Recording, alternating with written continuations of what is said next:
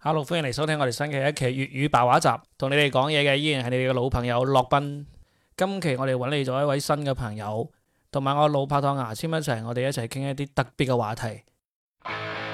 而家有個好紅下嘅美國嘅脫口秀員叫做 Tom Segura，佢其實亦都有講過㗎。佢佢有一次有一段講得好長嘅，亦都係相關嘅呢個段子。跟住有個女觀眾完咗之後過嚟同佢講話啊，其實我同你哋男生一樣都對呢啲嘢好感興趣㗎。跟住佢就就呢件事，佢就發表咗好長一段嘅呢個呢個呢個段子，佢就講咗，佢就話：你冇同我哋男生講你好感興趣啊！你哋女生講嘅好感興趣同我哋男生比係咩都唔係啊，唔算㗎咁。咁 咧，今日咧就終於都得償所願啦！我哋 至少有三個麻甩佬係咪一齊啊？咁啊，同大家介紹一下啊嘛，有我啦，Robin 啦，牙籤啦，仲有一位我哋脱口秀界都好出名嘅老朋友阿輝。啊 Hello，大家好。大家好，我啊係咁啊，阿輝咧點解我話佢響脱口秀界係好出名嘅咧？係因為佢日日都 會上網睇好多脱口秀，國外嘅、國內嘅佢都睇。然後咧，佢睇到好睇嘅話咧，佢就會將佢截落嚟、下載落嚟，然後就發到我哋嘅脱口秀阿群佢入唔係邊。單止自己轉發嘅，啊佢係自己有啲處理嘅。係啊，係啊，我好好奇，所以我過嚟就想問佢，嗰個處理係咩處理咧？即係你你係截咗噶嘛？唔係唔係唔係截咗，係人哋，只不過人哋呃翻譯咗一小段，然之後我就喺手機上面下載，你，然後再點解你你會睇咁多嘅？即係多到有啲離譜啊。都説明我有時間摸魚咯。即係即係其實你即係我好好奇，因為咧我首先咧，我之前如果我遇到呢啲睇咁 Q 多咧，實屌絲嘅， 實實砸爛嘅，砸爛嘅，而且我佢嘅頭像都唔係冇佢樣噶嘛。係啊，卡通頭像嚟㗎係啊嘛。啦，一般卡通頭像實肥仔㗎啦，係咯，黑啊真係白印象，黑白。所以咧，佢琴日問，誒、阿輝過嚟啊，要唔要同佢傾下？我就唉真係冇有乜興趣。好傾啫？屌，係咪唉宅肥仔睇到都討厭，誒啊咁樣係嘅啊誒，結果咧見到真人形就象係見過係有啲 rock 嘅感覺啦，即係哦有啲似嗰個 啊觀眾 rock 睇唔到，嘅。觀眾睇唔到。觀 眾係咪？咁我要形容即係誒，即係有啲健索，好似做嗯健過身咁啦，係係啦，有啲似啦。我第一次見到佢嗰時都好意外，因為因為見到佢之前，我嘅覺得嘅印象都係咁都係樣。我咁樣係嘛？係因為阿輝咧，佢同大家轉發視頻啦，同我哋平時轉其實係唔係唔係幾一樣嘅。我哋咧，比如喺呢個微博上邊啊，或者公眾號上面睇到，咪直接轉發過嚟咯。啊，佢係會做多樣嘢，就係 佢會下下載載落 嚟，然後咧就發去呢一個微商群入面，咁樣就你知道微商係有限制噶嘛，你唔可以發太大嘅視頻噶嘛。哦，咁就壓縮過啦，總係 啊，即即係總之佢係要俾我哋做多一步發過去嘅。咁啊，其實呢樣嘢咧技術上唔係好難嘅啫，麻煩但有係啲麻係煩咯，係咪？並且咧，佢有一次啊，佢有一次佢仲好認真咁樣同我哋討論， 唔係同我哋討論，佢話。佢見到有啲人發出嚟嘅微信視頻咧係超過五分鐘嘅，佢就好好奇，哦啊佢同大家討論話，佢哦話：咦，你點解可以發超過五分鐘嘅？跟住佢仲花咗好多功夫去研究，之後佢終於研究出嚟咗點樣先可以喺微信上面發超過五分鐘嘅視頻。佢真係好中意分享。係啊係係啊，啊，有隻分你同享大都家係講下要要研究嗰種分享。係啊，你講下點樣可以發超過五分鐘嘅視頻啊？你研究出嚟㗎你。誒，啊其實喺微信上面咧，即係話唔同版本嘅話咧，就佢可能有唔同嘅限制嘅。例如話依家係誒呃二零二一年六月三十號，依家呢個微信版本咧，可能就喺電腦上面發就得，即係啊喺手機上面發可能就有啲困難。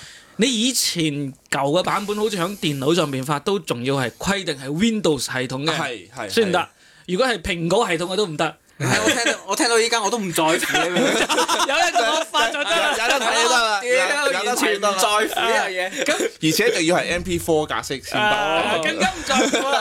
咁咧，其實各位聽眾聽到呢度，可能覺得有啲悶。好唔悶嘅嘢要嚟啦，因為我哋頭先講嘅都仲係講阿輝好正常咁同大家發一啲脱口秀喜劇嘅視頻。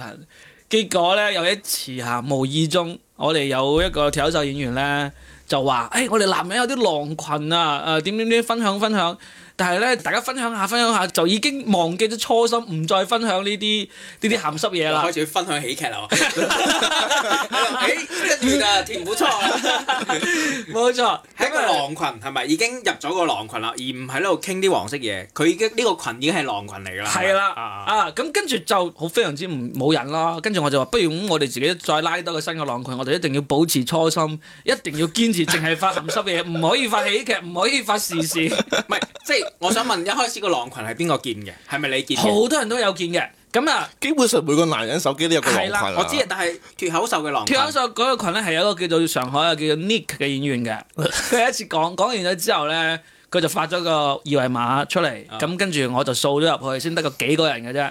咁咁因為我喺好多浪群有浸淫 過嘛，我就知道幾個群嘅人真係好群，啊人多個群就唔係好群。啊咁就跟住就開始誒喺入邊分享啦，分即係大家每日都堅持好似打卡咁要分享一段視啊頻或者分享一咁段用 分享一段表情包，分享一個表情包，分享一個即圖係表片人包嘅。我嘅。之前聽過打卡群咧係有早起打卡群 啦，跑步打卡群、讀書打卡群 啦，你鹹濕打卡群我真只嗯係第一有背次單見詞喎。打黑。係啊，背單詞打卡群，你真係直接鹹濕打卡群。誒啊咁總之就大家好不忘初心啦，嗯咁啊分享下分享下就慢慢變成咗淨係得我分享啦，嗯其他人都已經冇料到啦。喂，你你前期我好好奇啊，前期你真係每一日你每個人都會好積極咁分享過，誒、即係冇話約定俗成要每日咯，但係就基本上平穩落嚟，肯定係每日都有人好努力咁樣。你有時會見到有啲人真係好 努力，點即係為要努力咧？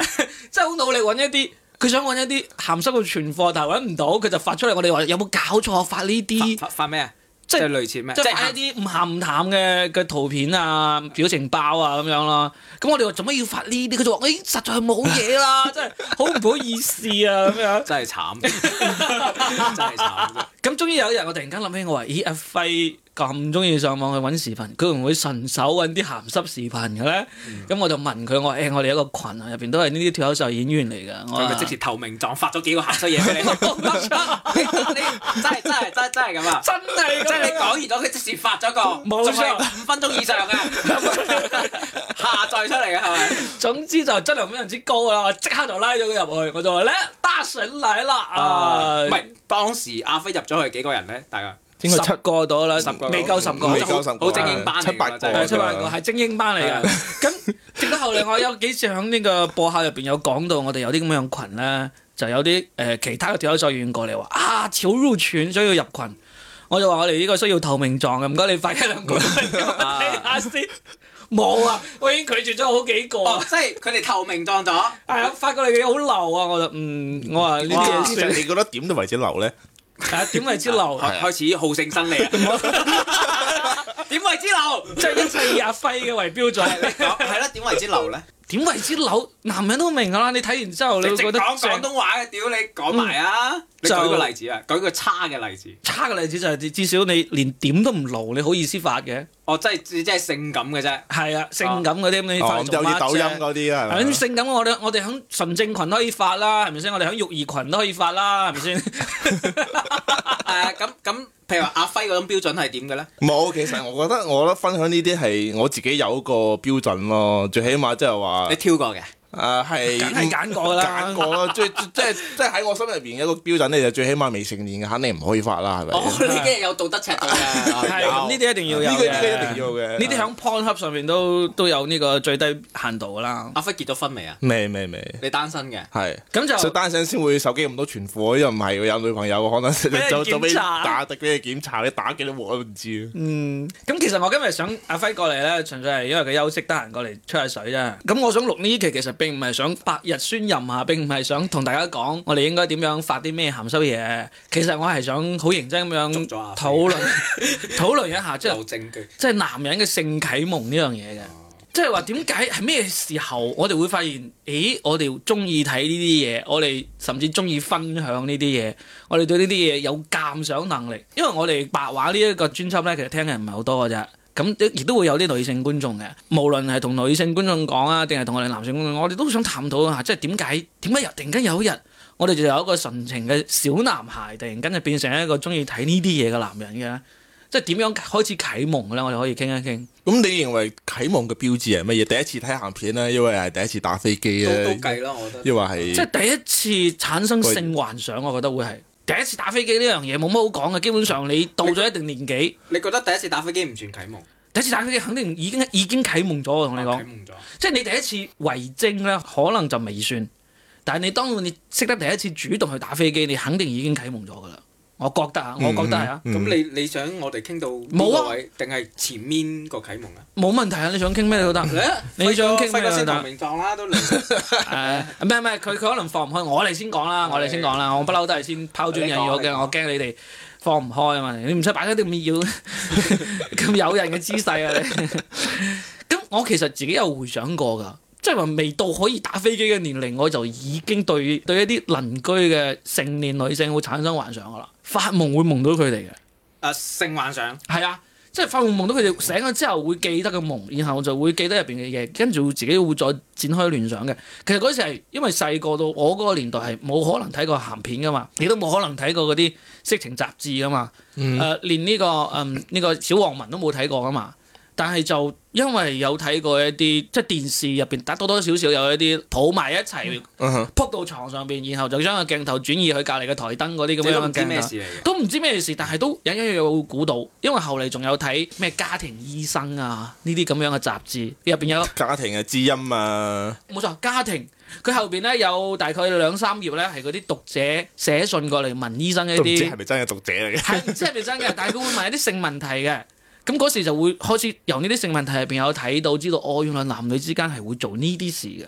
咁因為父母嗰時係唔會講噶，但係我會知道除咗錫之外咧，肯定仲有下一步嘅，就會隱約諗到，嗯然後諗完之後咧就會晚上就會發夢，夢到隔離屋嗰啲成熟嘅女性，即係基本上我覺得啟蒙應該就係響呢個七八歲嗰時就開始噶啦。八歲，即係一二年級啊一二年級咯一哇二年級就開始咯犀利犀利啊喎！你你你已經係諗到即係誒，嗯有嘢發生，但係唔知係乜嘢。即係好似樂高嗰啲咁樣拼起身嗰種，你已經諗到啦。已經諗到係咁但樣係噶未啦，見過，你即係覺得誒點都要砌埋一齊㗎 啦，係咪？啊所以真係會咁樣我我都係咁推測㗎啦，一開你始。係到咩時候會咁開冇始你推咁咗早？啦，四四五年級啦又，嗯。我我有四五級，你先講完啦，我再講。冇，我就就相當於一二年級就開始開始對呢啲嘢感興趣啦。嗯咁、感興趣咧，然後就真正睇到，就到咗初中先有得睇到。嗰時候有個同學屋企入邊有鹹帶，有鹹帶，啊有錄像都係咁機，開始嘅。係啊，初我仲記得應該係初一。 誒、有一日放學早嘛，跟住嗰個同學就叫咗幾個同學最好嘅同學去佢屋企，因為佢老豆出差咗，佢就揾到個鹹帶出嚟，然後放出嚟，大家一齊睇。哇！第一次睇就已經係四仔啦， 真係你知咩叫四仔嘛？冇馬㗎，係啊，冇馬咁嘅。犀利咩？當時因啲為錄像帶歐美㗎，香港㗎係嘛？應該係香港。誒啊應該係香港嘅，我記得應該係香港嘅。應該係咩叫四仔啦？我同大家解釋一下，即係好多純情嘅少男少女或者係後生佢哋唔知，因為香港有三三級片噶嘛。嗯，咁我哋嗰時其實已經有睇過三級片噶啦，但係睇睇到嘅三級片咧都係去唔到好勁嘅。但係我哋就知三級片嘅下一步就肯定係可以睇到真正嘅器官噶啦，所以就稱之為四級片。所以我哋將呢啲可以睇到器官嘅拍出嚟真刀真槍做啊，叫做四仔。我哋第一次就已經睇四香仔啦港，係有直接即係係啊睇到㗎，係啊，我都唔知喎。我我都唔知。四仔應該係佢唔可以公開上院線，但係佢可以以錄錄像帶嘅我到方式依發家我行都唔㗎知香港有出喎。係得㗎，因為我未夠膽百分之百肯定佢係合法啊。香港應該應該係合法，因為我知道有啲 A.V. 女優去香港嗰邊做活動嘅，嗯所以就應該係我合法嘅啊，應該係合法嘅。啊，所以我哋稱之為死仔啦。我我記得呢件事咧，主要係因為嗰次誒、呃香港暴動之後咧，日本有啲 A.V. 女優取消咗活動，嗯所以咧有啲香港嗰啲青年咧好氣憤。哦，佢哋好激嘅。係誒，後嚟其實阿彭浩翔佢哋拍過一部片講呢樣嘢㗎，叫做就叫做 A.V. 啊嘛。佢哋咪當時響響呢個日本，佢哋出錢請咗個女優過嚟一齊拍咗部片嘛，所以就就嗰時初一就已經睇咗咯，咁就完全啟蒙啦。睇完之後就明晒啦你，睇嗰時係咪成班人都冇出聲啊？就喺度好靜，啊好安靜咁睇。然後咧，好安靜嘅我而嗰個氣家氛。我此刻仲記得當時有個人評論咗一樣嘢，就係、其中一個鏡頭咧，係嗰條友攞住一條羽毛啊，喺嗯嗰度撩啊，咁呢條羽毛咧就遮住咗我哋最想睇嗰個位 置，跟住。都小心機即，係跟住大家當時都睇到皺住眉頭，跟住有一個人就終於好認真 咁樣講出嚟，佢話：真係想斬咗佢隻手嘅啫。嗰只嗰種氣氛係最好笑嘅。係啊係啊，當時你諗下過咗去卅幾年啦，我而家仲記得起當時 你嗰係咪個。全部人笑嗰時？冇啊，定係冇人笑，大家心入邊都係咁嘅諗法，想斬咗嗰隻手，完全冇笑。冇笑。嗰時真係可能唔好意思講嘢係嘛？係啊，又唔係唔好意思講，講嘢，係係認真得滯。係啊係啊，你就好想係吞你緊快口啲水移，開隻手，移開條羽毛啦，已經我哋唔冇想。心情聽呢啲嘢啦。係我明啊㗎，誒，就係咁樣，即係即係即係嗰時就可以講話，就由小學到初中嘅階段就已經開始咗啟蒙啦。你睇錄像帶嗰時係咪已經打咗飛機㗎啦？有啦，啊啊！三年級已經打過啦， 哇！已你經。真係好犀利喎你！啊，你呢啲唔叫啟蒙，你啟蒙你叫神童嚟咯。你呢啲你啲可以上天才唔班係人人㗎，都係三四年級嘅。唔係㗎，你真係可以上天才班嗰啲咧，少年班、非智少年班。 我就可以分享下我我遇到嗰等陣啲先，等陣先，三年級幾多歲啊？十歲十歲啊，差唔多三四四年級啦，可能四年級啦。嗯啊嗰個應該算，我記得嗰個應該算係送俾自己嘅生日禮物咁樣。你你你真係咁諗啊？你當時有咁諗㗎，完咗之後就發現，哦，原來可以快樂係靠自己得到 嘅。啊你突然間發現咧，定係人哋教你嘅？喺你第一次成功之前咧，你已經試過無數次㗎啦，發現咁樣係可能會有快感，但係你冇成功嘅。但係突然間有一日，你真係成功咗，你就覺得 yes，我得啦咁樣。你唔會唔開心咩？嚇、啊你唔會覺得點解會自己有問題咩？點會？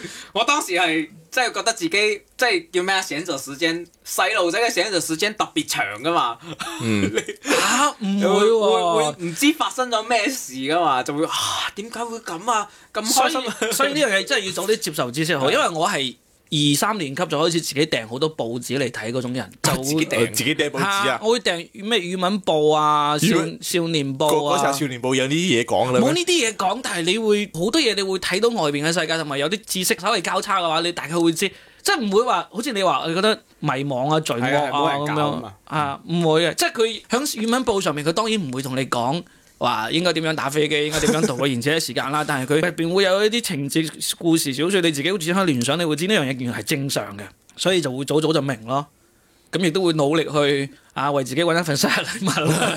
唉真 係真係好勁喎！即係當生日禮物自真己係好犀利喎自己開發自 己。 係咯，大家都係自己開發自己嘅，你你俾人教嘅咩你？誒、呃我係唔係其實點為之夠？有人即係第一次之前咧，係有人同我講係會有呢種嘢發生嘅。嗯。但係你都要自己摸索噶嘛。係好，我話嗱，嗱阿輝講下你嘅故事先啦。你嘅啟蒙係咁，其點樣實我我唔知你點就為之定義嗰個性啟蒙咯。其射實出嚟咯，就係你係哎咁廢嘅你啊！射唔係我，我我覺得唔係射出，而係而係真係明白咗啲咩回事就算我唔係係性喎，啟但係蒙。射出嚟我哋都唔明嘅喎，咁咪咯，所以咪唔算咯，就唔算仲要後唔面算嘅咯喎唔算，係真係明白咗先至算。明白咗啊，點就為之明嗯明白咗呢個係啊咩回你事覺得打飛咯機唔係一件醜事咯，係嘛？咁其實我哋我我我我呢個學依校家都嗰時覺候得，醜啊！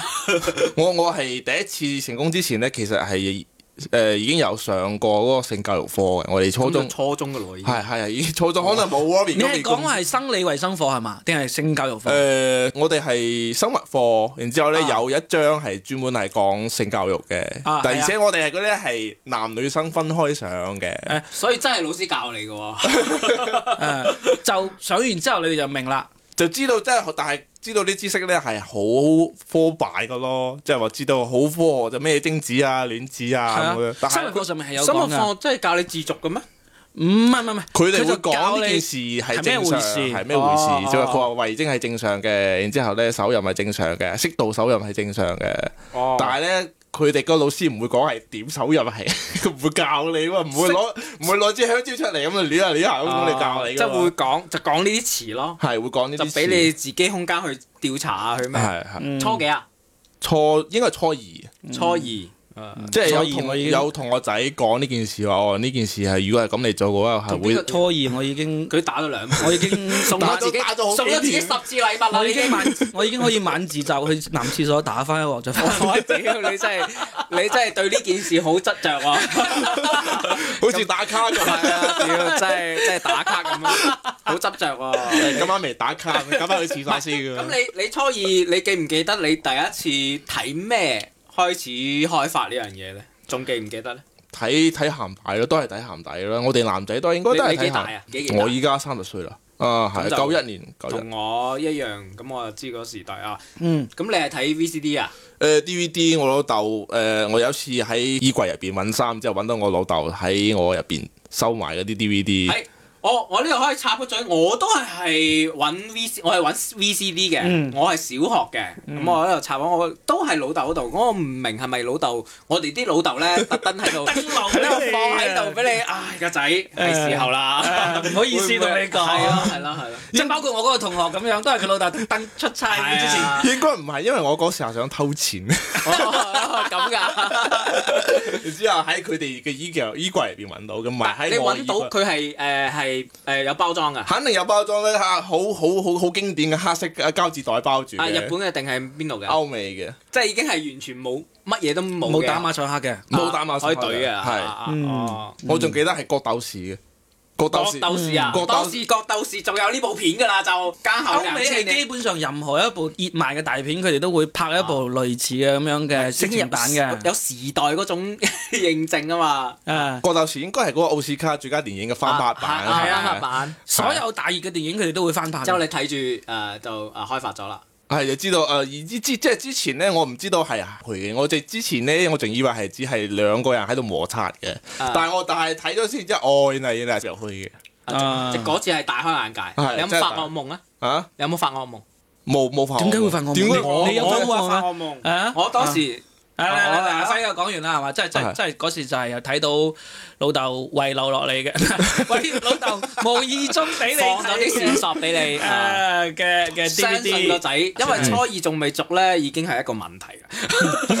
我覺得應該小學就五六年 級開始。小學嘅時候，我覺得就係誒睇嗰時候，我哋個城鎮開始拍，唔係唔係開始播映嗰個《鐵達尼號》啊嘛，《鐵達尼號》播到嗰、九七個佢年哋啊。佢哋嗰個 Rose 解衫嗰時候，準備要畫畫嘅時候咧，我老豆老母就要，誒、你個頭，你個頭，拎個頭，啊嗯就唔俾我哋睇。嗯但係都知道隱隱約約知道咩回事。到嗰時候係小學，嗯，好啦，咁啊呢個就係阿輝嘅啟蒙過程啦。阿簽咧，我我先唔理呢個啟蒙嘅，啊我講事件啦，因為嗯你嗰個啟蒙嗰陣，我就唔明你邊為之啟蒙，就係、我當時，因為咧，我唔我唔知阿輝點解咁遲啊！我哋小學可能三年級左右咧，嗯已經有朋友同學開始有啲風聲風氣、風言風語喺度講我哋可以做呢樣嘢㗎啦。嗯，特別講，突然間去廁所嗰時，一齊去廁所，喂，你知唔知錯錯會飛出白色嘅嘢出嚟㗎？幾我幾哋話年級啊？幾年級？三四年級。啊，所以三四年級咪正常咯，我都唔係神係咯，童佢啦，嗯佢就屌 佢誒佢哋會講呢啲咁嘅嘢，我哋就會嚇撚親，我冇可能嘅，點會咧？啊，尿係黃色嘅，點可能係白色嘅咧？我哋就唔明，嗯但係又唔講，佢話戳下戳下，但係又唔話點戳，就喺度開發摸索啊嘛。可能四五年級整咗一次，我就唔叫生日禮物啦，叫意外嘅收穫意外收穫啦，就呃呃打咗個冷震，啊就唔知出冇嚟。錯，打咗個冷係震。呢個當時呢個響《大話西遊》入邊啊，吳孟達響呢個春三十娘身上打咗個冷震係一樣嘅。係啊，但係佢出嚟係冇乜出嘢嘅嗰嗯時，因為小學啊嘛都未發育晒。好啦，即係呢啲過咗去咧，就不停咁樣自己開發，就唔記得咗。可能份都係五六年級啦，嗯五年級六年級我時就識咗啦。但係咧，我係好大嘅羞愧感嘅，佢就覺得我係咪有病啊，或者係啊覺得呢個行為唔啱嘅。嗯但係我都唔知點解唔啱，冇人話俾我知。嗯好，啦，咁我講第一次睇鹹片都係老豆嗰度啊嘅 VCD 嘅，幾年級？都係四五年級。嗯誒、呃可能當時我我啲時空有啲錯亂，就係仲未打嘅，仲未識打嘅，嗯就揾咗啦。日本嘅外星人嘅有， 有兩個外星人著住咩 cosplay 嗰啲兩兩條須咁樣嘅。啊，然之後咧，我仲記得好清楚，除咗個衫係咁喐，即係反正就係透咗出呢呢嚟。個有啲地方我都要剪剪先得。係反正就啊透咗出嚟，嗯我就嚇親，嗯就做乜嘢啊？嗯好恐怖啊！因為有外星人嘛嗯，好恐怖！即係嗰晚成晚冇瞓着，喺度發呢個噩發發夢，夢。係發惡夢，發咗 即係兩到三日都喺度，因為外星人太恐怖啦嗰啊時對我嚟講，咁就係好驚呢樣嘢，就抌咗佢 咯，我將個 VCD 抌咗佢啊！哇！你老豆火滾我啊！覺得好邪啊呢樣嘢。好啦，呢個就係。所以就係我只係記住呢個係做咩，但係佢哋因為咧有格仔啊，我哋睇唔出佢嗰個格仔入咗去做乜嘢。啊所以係睇唔明嘅，所以就係兩樣嘢係我啲好多好碎片記嘅憶探索啊，嗯慢慢咪嚟經過一兩年嘅時間先知道，哦，呢、個叫自續，嗯，所以個好漫長，我冇你咁天才。自作太文就就呢個講法，打智飛機慧好唔打飛機好？啊，OK，咁啊。講完呢啲嘢啦，可能已經有人有啲聽咗，已經聽到有啲生理不適啦。咁好核突啊，冇所謂啦，反正都冇咩人聽嘅啫，係嘛？你唔好訂閱。我哋而家睇你自作緊啊！你死啊你！啲自作緊啦，同你傾㗎，你知唔知啊？咁其實我仲想問一個問題，就係、我知道我哋在座三位咧，都係對呢一方面嘅話題係好感興趣嘅。咁你會幾時意識到自己係比大部分嘅朋友同學都對呢一個話題會更感興趣啲嘅咧？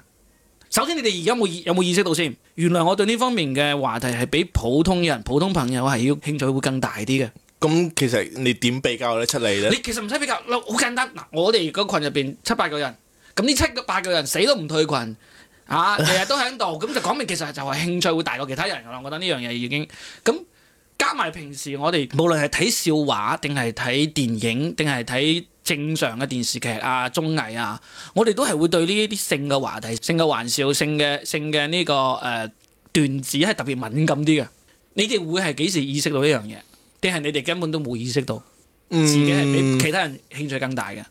其實我唔知道，其實我有對興趣比較大呢個觀點比較懷疑咯，因為我對於我嚟講，我覺得係睇呢件事係比較正常嘅，其實係一個人與人之間好健康嘅運動。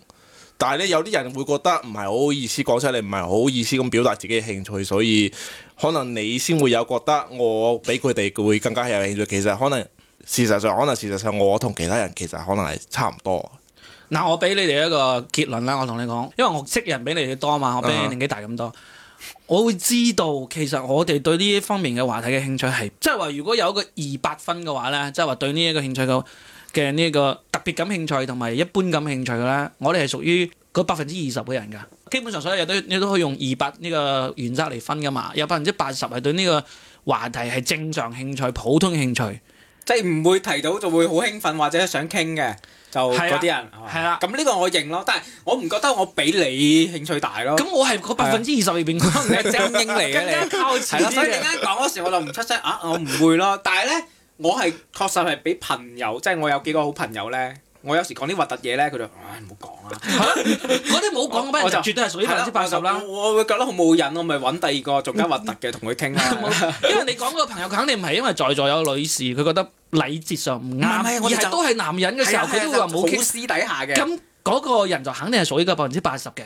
咁我非所以其實我係好肯定，點解我今日過嚟咧？不如你哋今日開麥之前，你哋都唔知我哋想傾咩話題嘅。啊哈！咁我其實心裏邊係有個諗法，我就想我就係想傾呢個話題，因為我知道我哋三個都係屬於個百分之二十。都係麻甩佬，啊，都即係講得難聽啲就係萬德馬佬，騮你講得難聽就係萬德佬，講得好聽就係我哋對呢一個話題係特別感興趣嗰嗯哼嗰種人嗯啊，就係咁樣。咁所以聽到你哋嘅答案，我覺得可能你哋而家都仲冇意識到自己係屬於嗰百分之二十，但係我可以好肯定話俾你知，我哋三個仲係屬於嗰百分之二十嗰種呢有人。咩獎勵咧？冇獎係咯，你做咩獎勵獎勵一期我啊！ 做咩咁執着於百分之二十咧？我唔獎勵就係俾評論區啲觀眾話我哋鹹濕佬。評論區嗰啲真係聽完佢就會發啊，求求番號啊，係啦，郵箱啊咁係啊。啦。咁我其實誒、呃我係有都幾早意識到自己對呢一方面係感興趣嘅。咁啊，所以一直到嗯，我甚至甚至會好認真，但係好似阿輝，我頭先已經講咗話，佢會下載視頻，佢會好認真咁樣將佢整成一啲適合用微信傳播嘅方式發俾大家。咁我對呢一方面，佢可能佢真正嘅興趣係在於分享視頻，而唔係在於對性呢一啲視頻特別感興趣。但係我嘅興趣點係在於，我睇呢啲視頻嘅時候咧，我自己係會做一啲誒、呃叫做額外嘅工作嘅。咩額外工作啦？我啊講樣嘢，可能你哋聽落會好誇張嘅。有一本小説係我認為啊中文小説入邊最勁嘅，就叫做你有冇睇過呢本小説啊？我聽過音頻版，聽過音頻版，你有冇睇過我冇啊？睇過 OK，咁呢本小説咧，大概係我誒、呃十幾年前第一次睇到嘅，當時一睇到就哇驚為天人十。幾年前呢都廿幾咯，係啊，即係工作啦，已經開始工作啦。咁我就驚為天人，然後咧我就真係好努力咁樣揾到呢本小説嘅全本，因為佢有好多個版本嘅咁嗯樣，啊揾到咗最全最足嘅版本。咁呢本小説咧一直放到依家，仲喺我，無論我換咗幾多台電腦， 一直都喺我嘅電腦入邊作為我每一次遷移文件嘅首重先點保護，重點保護對象，幾幾多字啊？呢呢三十幾萬字。啊哇！八六元都係差唔多咁多字。啊三十幾萬 字，咁三十幾萬字咧，咁因為佢至今為止呢本小説嘅其實仲未知道作者係邊個嘅，咁啊時不時都會傳出嚟話呢個作者又俾捉咗啦，點點點點當點代剪片尾喎。係啊係啊係啊你發咁俾我啦。咁其實就真正未有人會確定係咪真係作者俾捉咗嘅。咁我對呢本小説咧，我我非常之中意，我全本睇過 N 次，睇完之後咧，我對佢入邊嘅編排非常之唔滿意。我就做咗一樣嘢，就係、我將入邊嘅每一個女主角或者每一個男主角嘅故事咧，都攞咗出嚟，然後重新編排咗，整成咗一條唔同嘅故事 線。 就就呢種類似，你知道《權力的遊戲》啊哈權力遊戲》係非常之大嘅，啊哈即係我係指電視劇啊，我都唔係指書啦。 o k 電視劇拍咗六季，六季啊嘛，係嘛？嗯，有冇錯？六六季，跟住咧就好多人物。B 站上邊有一個 up 主咧，佢就根據每一個人物同佢哋重新剪輯咗一條故事線。呢、個人物由出場到中間發生各種故事，到最後死啊或者咩咁我哋樣。後生仔叫同人，同人作品。 No no no no，呢個唔係同人作品，呢個係叫做二次創作。同人作品係延伸出去嘅新嘅嘢㗎，佢係響呢個已有嘅基礎上將佢重新編排。哦即係你嗰隻，你整嗰隻係完全冇冇自己搞，嗯冇改過嘅，冇任何你只係自己加入整理啫。係啊，我我會改咗啲錯別字，同埋改正咗啲標點符號。啊，因為我對我有文字潔癖，我對呢個錯別字對於標點符號唔啱係非常之唔嘅，所以我會我會同佢改咗啲錯別字嘅，誒加咗啲誒加咗啲標點符號咁樣咯。咁我做嘅嘢同嗰個 B 站去嗰個 up 主去改編，唔係即係重新剪輯呢個權力的遊戲係一樣嘅。佢係將每一個人物有咗一條故事線，成個故事整落嚟。我就將嗰個遇到嘅每一個男人，佢哋同呢個每一個男人嘅每一次咁樣都重新編排咗落嚟。我就 我哋都唔係都唔係一個群 體。你你都你我哋都冇共鳴，你啱講咁多。佢哋好似已經唔係超出我睇鹹書嘅範你已 經圍啦。係你已經係嗰個神級嘅嗰 只，同我哋唔一樣，我哋唔係所 算，以即係我會對自己嘅喜好或者咩會誒睇、得好清楚咯。咁同時咧，我亦都會將即係話同生活中會分隔到清楚嘅，即係話特別係同女性朋友相處嘅時候，我係會好刻意咁樣迴避呢個，迴避呢個話題嘅，哦 OK 因為你講呢個話題呢個係啱唔啱嘅？好嚴重噶嘛，啱嘅啱嘅啊好嚴重噶嘛，所以就。就冇辦法，冇辦法，即係所以我話點解我話一直希望有機會我哋錄一期呢啲有啲類似當年阿黃霑啊、倪匡佢哋嘅 咩所以你今夜不設你防呢咁樣個嘅經節目歷，即係你啱講嗰只經歷，已經收埋咗好耐，好難，好想分享，但係終於分享出嚟啦。啊就爭個馬粒佬唔過唔嚟係錄節目。嘅，我有分享嘅，只不過冇錄節目啫。我有好多朋友啊即係話真正佢哋都知佢哋我，點諗你咧？我理得佢哋點樣唔冇啊係即係會有咩反應咧？聽完之後有冇鼓掌啊？你哋都冇鼓掌啊係咪先？誒，我同自己鼓下掌啊。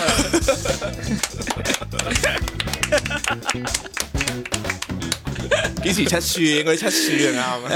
誒就係咁樣啦，所以就誒、今日就嚟做咗呢期節目，繼續講下有冇呢方面嘅值得分享嘅故事啦。我哋即係如果你講到鹹濕嘅趣事，其實我你咁樣講，我開始唔想答嘅，因為咧我唔想分享咁多我嘅嘢。但係咧，誒我好多朋友有嘅，就好似我啱講嘅，誒、都係初中，我以前初中住宿嘅，嗯咁就八個人住宿。咁我哋咧有時咧就我哋嗰個住宿嘅地方係有得沖涼嘅，嗯即係有個浴室嘅，嗯即係嗰個房間裏面。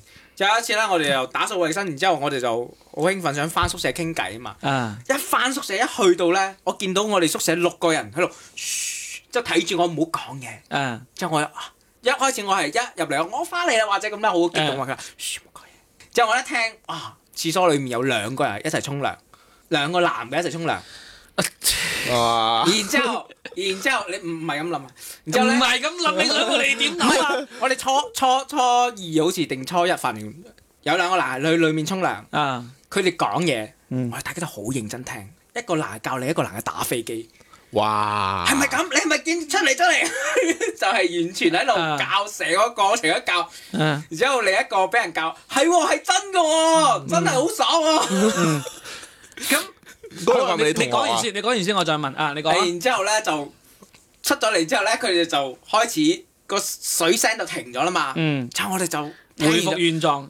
我哋聽完咗就啪咁樣全部出晒去，就喺度笑啊嘛。嗯，咁後面後嚟呢個男嘅有冇最終證實佢係其實係基嘅先？冇冇唔係就真正係直男，純粹係好奇，同伴之間先進經驗嘅傳授俾嗰個技術後分生享，技術分享，係啊，技術分享啊，係一個啊好無私嘅一個分。反正我我到依家長大咗，我都唔冇聽聞佢係咯。哇！咁真係好偉大啊！ 係啊，所以所以以前我哋後生仔冇性教育嘅話，好奇好多好奇怪嘅行為，你冇遇到嘅咩？即係當時會因為我哋嘅唔無知而做好多其實好誇張嘅事情。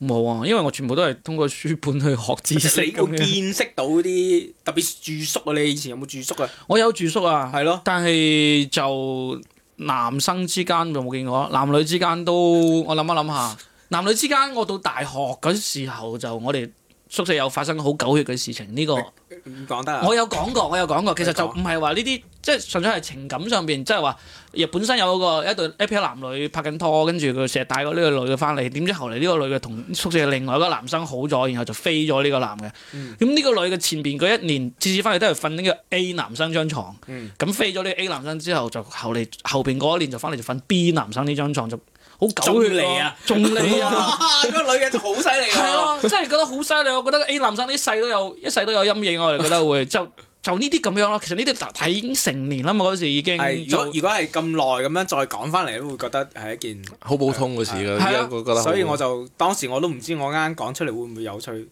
之後就唔冇係因為趣有因為因為如果最終證實咗嗰個男嘅教嗰個男嘅佢係佢係基嘅話咧，咁樣呢件事就正常啦。但 係呢個佢唔係，佢唔係基嘅話，佢咁樣教佢真係好偉大咯，偉大都唔正常噶啦。即係誒誒出嚟第一次出嚟嗰個男好鬼鹹濕㗎，即係一個誒、一個好中意女性嘅一個一個男。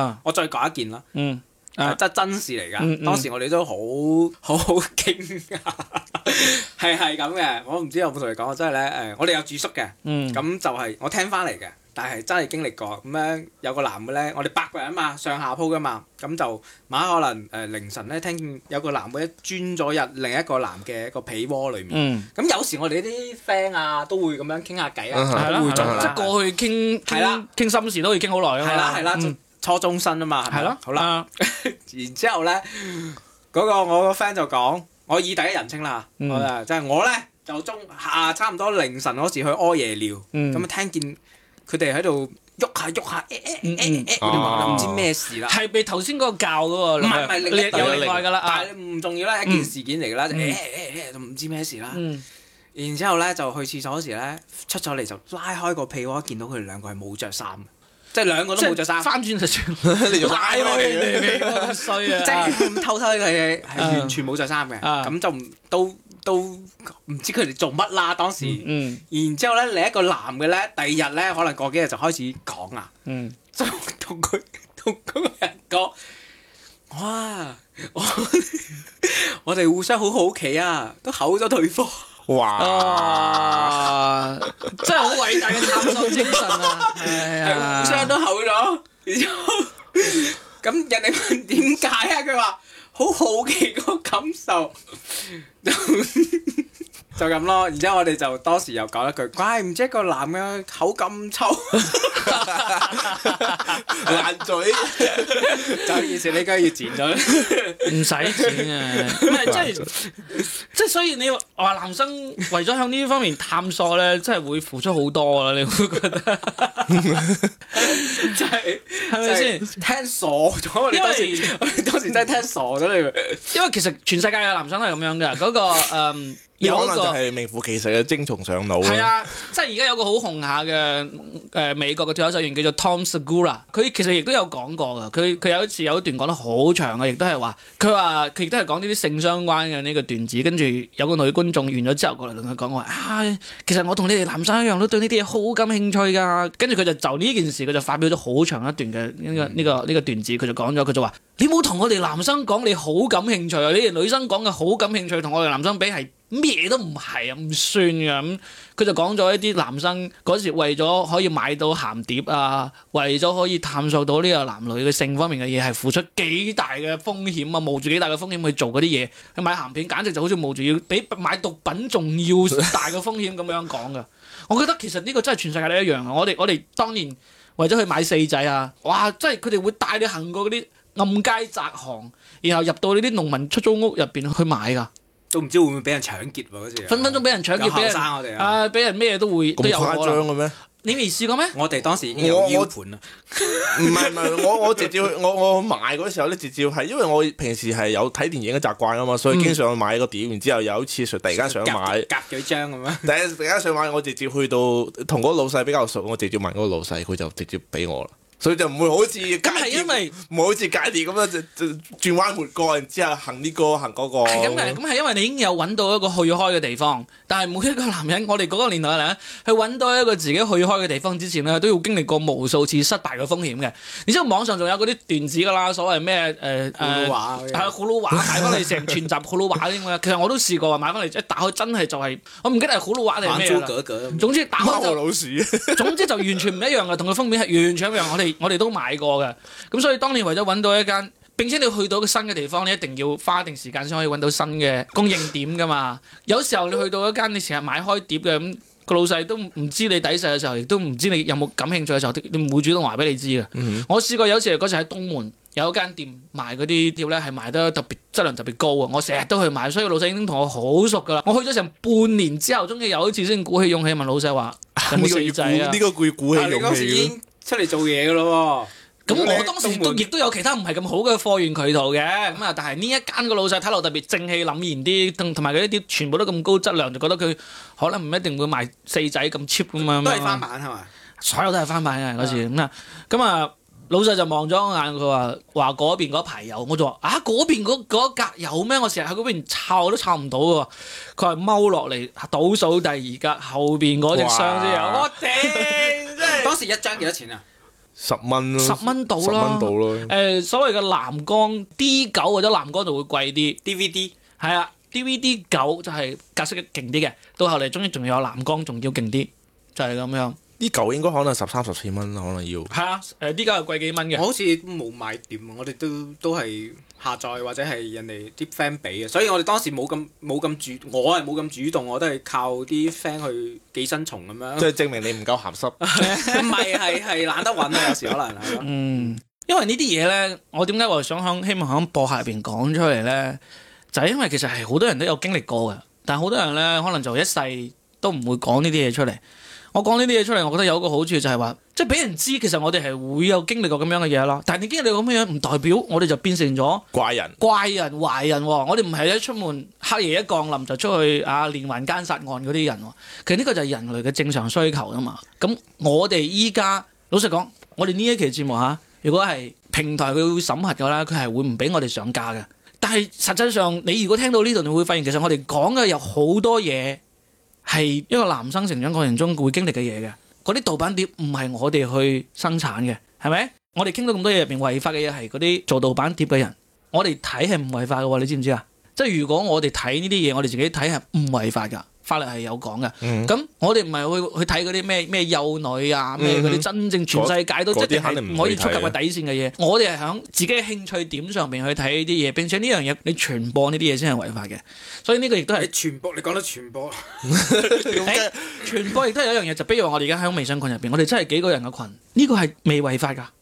你過咗幾十人先係違法㗎。我哋唔係違法嘅人，亦亦亦都唔係壞人，亦都唔係話想睇完之後就去做咩壞事，或者去教壞邊個。包括你頭先你講到嗰個事，你嗰個同學佢響沖涼房入邊教另外一個男生應該點樣打飛機，咁違法咩？唔違法，佢我冇講佢用違一種法身體力行嚟教育一個響性知識方面比較後進嘅一個同學。我覺得，所以我頭先用咗偉大呢個詞嚟形容佢㗎。係師徒關係。啊，當然佢如果係基咁啊，另當別論 啦。咁啊，可能佢令自己有一啲禁室培育噶咯。係啦，呢個係呢個係另外一回事。但係如果唔係佢純粹係為咗傳道授業， 但係但係唔係誒？我真係講真，因為我後尾識咗啲唔係好熟嘅朋友，佢哋都誒、呃住宿啊，特嗯別係嗰啲初中、高中，我哋男仔住宿係發生咗好多我啱講嘅呢啲類型嘅，因為即係我哋互相學習、互相進步。甚至互相即係已經係佢如果係成年咗咧，我覺得呢個就你即係情我高願，冇咩好高講 中㗎嘅。啦。反正就係、啊即係有好多，因為我係覺得都係性知識嘅問題，即係啊大家唔係知呢件咩事，係啊，就開始做啲好。所以你頭先你講嗰樣，我唯一我第一個諗到嘅就係佢哋喺安全方面有冇做足，呢個反而係最重要嘅。嗯咁我唔係知咪啦？。你如果安全方面冇做到，你都你都冇採取措施啦，咁樣就其實就係弊，咁樣就係喺性教育方面嘅一個缺失。係啊，就係、其實我哋三個要講嘅問題就係性教育都係唔夠咯。到嗯甚至到依家廿一世紀都係冇性教育啊，都冇㗎都冇㗎完全冇性教育咯，咁就係一個好大問題。我而家喺啲育兒群入邊，好多時候聽到嗰啲家長有時候講起話自己嘅仔開始問一啲問題，佢哋都係手足無措㗎。，啊係要諗咯，即係要真係性教育做得好咧，你你嘅性行為就各方面會安全好多啊！其實所以幾好啊，係嘛？我哋講下呢個話題，我其實覺得呢啲就係人類嘅基本需求，咁啊、只不過我哋係相對比較願意願意去正視佢嘅，因為以前咧冇咁刻意去掩飾，俾人睇得出嚟，我對呢一方面嘅話題比較感興趣嘅時候咧，人哋係會即刻就會譴責你㗎，即刻就會話：哇，你咁鹹濕嘅，呢、個唔係叫做鹹濕啊！呢個係叫做我對呢方面嘅話題感興趣。我如果攞呢方面嘅嘢攞嚟挑逗你，咁先至係鹹濕，係嗯咪？係即係我哋，比如話而家好多女性都有深惡痛絕一樣嘢，就係啲男生喐唔喐就會同你發呢啲大尺度嘅照片。我我係首先我唔知你哋啦，我係完全唔同女仔講黃夾嘅，亦嗯，都完全唔甚至撩我都唔講呢啲嘢嘅。嗯我會可能極個別咯，我會極個別，然之後講一兩個作為點綴，然之後同我啊誒同好朋友之間開下玩笑就會，即係極個別嘅。我話女性喎，啊，係冇錯，女性朋友極個別女性朋友，然之後我應該就係講過成世啦嚇，成世就講過兩三次黃嗯嘅，仲要係揾個好 good 嘅 timing 先會講。我係覺得，如果你同嗰個女性朋友，你哋已經係情侶嘅話咧，呢、個就係嗯，你哋嘅之間嘅情趣問題嚟嘅啫。嗯我覺得呢個絕對係冇問題嘅，你啊哋你哋相互之間嘅相處方式。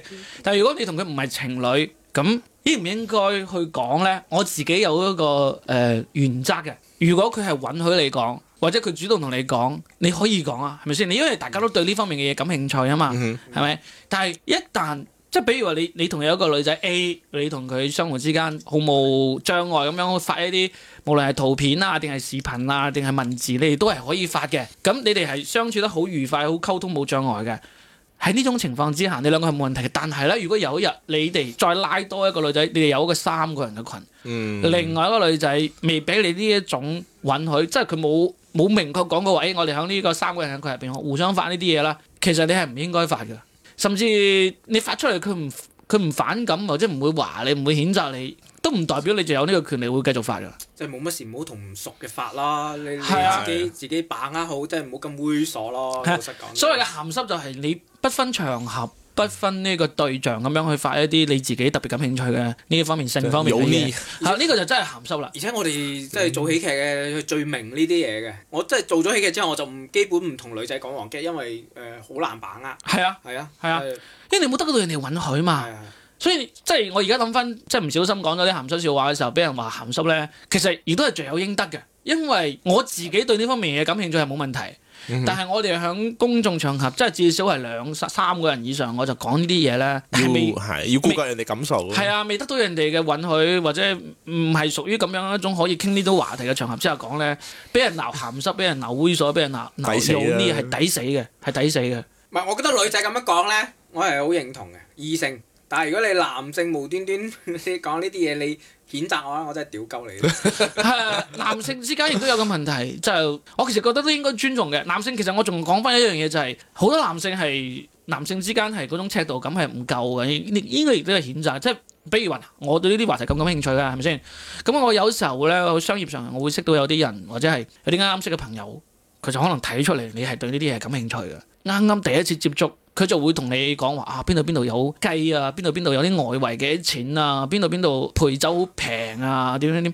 即係我點解啫？我同你好熟咩？你點解要同我講呢個話題啫？憑咩你認為我會願意同你講呢啲話題啫？佢會唔會係因為就純粹係商業招呼代嘅呢個工作要求，或者係純粹係同即係即係即係話工作上要做呢樣嘢先會同你講，咁你講呢個就係就係一個問題，就係、相當於我哋一堆人有男有女嘅時候，我哋就中意講呢啲話題咁樣，就就係俾人鬧係抵嘅。你就係未經過人哋同意。你頭先都講到話男性一講嘅話，咦冇講呢啲嘢，我當然會覺得有少少心裏邊唔開心，但係我亦都會明白佢係屬於嗰百分之八十嘅人，佢唔想講。呢個反而係一個尺度感嘅問題，而唔係一個對呢個性呢個話題中唔中意啊、感唔感興趣呢個話題。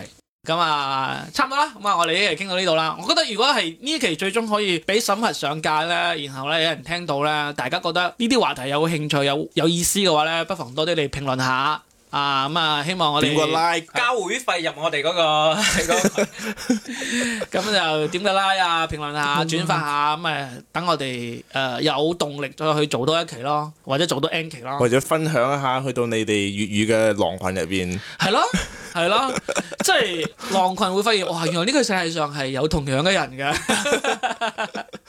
唔係淨係得我哋鹹濕 嘅咋。